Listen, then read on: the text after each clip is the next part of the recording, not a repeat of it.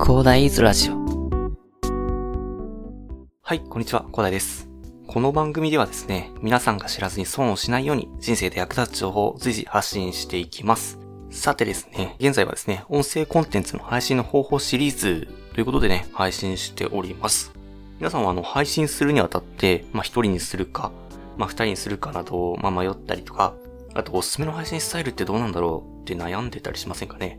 あとなんか、私そうだったんですけど、あの、話し下手で、一人配信でも大丈夫か知りたいな、みたいなことを考えてませんかね私はあの、すごい考えてたんですけど、で、まあ、今回はね、私一人で、お聞きの通り一人でやってるんですけども、今回はね、気軽にポッドキャストを始めるなら、一人が最強な剣ということについてお話ししたいなと思います。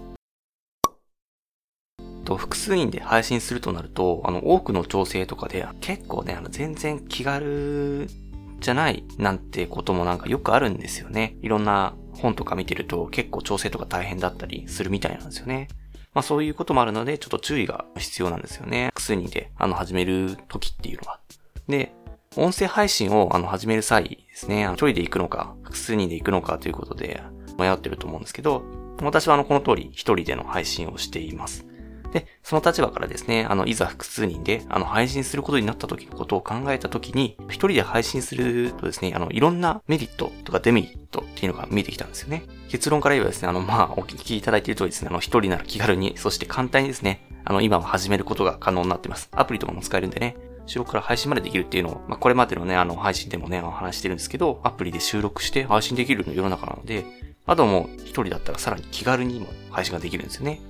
ま気軽にね、結構配信できるので、ね、まあ今日から一人で配信始めてみませんかということでね、ちょっとお話ししていきたいなと思います。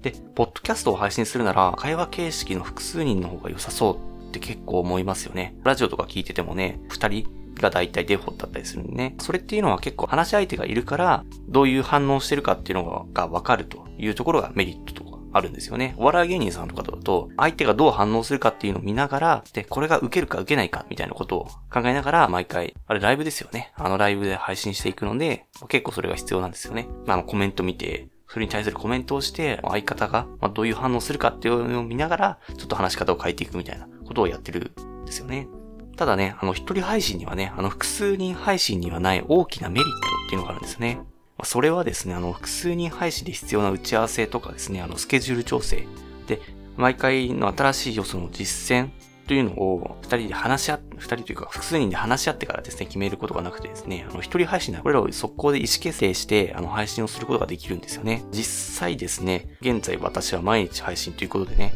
あの、朝5時半に起きてます。私。朝5時半に起きて、ちょっと私サラリーマンなのでね、朝5時半に起きて、で、企画台本を練って、で、前日の配信の後考えた、その新しい要素っていうのを、一つ盛り込んで、あの、ま、改善していくようにやってるんですけど、まあ、それをやりながら、6時半から収録して、で、7時から編集して、終わり次第アップという流れで配信しております。で、これが複数人だとですね、朝5時半に集まってもらうのはなかなか厳しいですよね。なんか朝5時半に、えー、なんかうち来てよみたいなことね、あの、来てもらっても困りますしね。あの、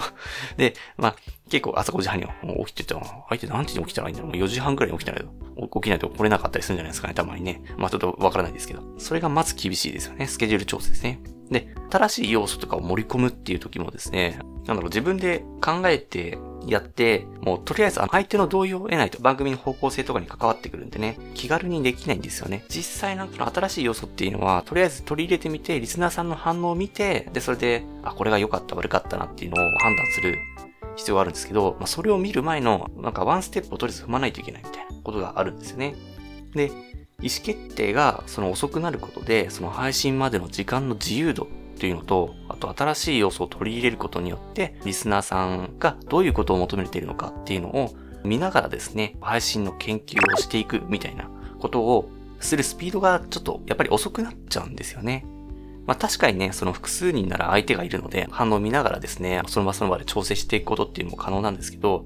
ただね、あの、一人配信を重ねていけばですね、あの、相手を想像しながら喋る。もそこになんかそこに人がいるんですよ。そこそこに、いや人がいる。人はいないけどね。人が、人がいるような感じでね、あの、ちょっと話してね、なんかその反応を想像しながらみたいなこともね、できるんですよね。で、それであの、想定される疑問を盛り込みながらですね、話せばですね、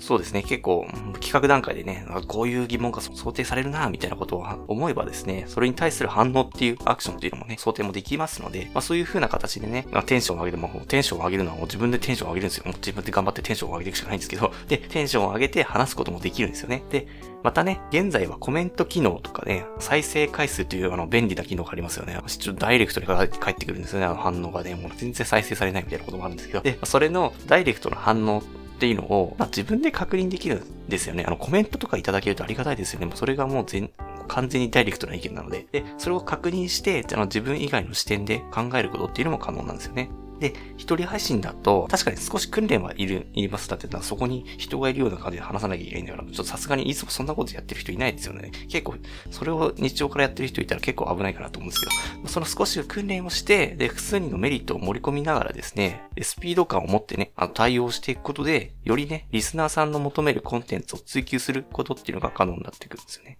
配信スタイルでね、迷ってしまうくらいだったらですね、とりあえず一人配信で気軽に始めてみること、まあ、それをちょっとお勧めしたいなと思って、今回お話しさせていただきました。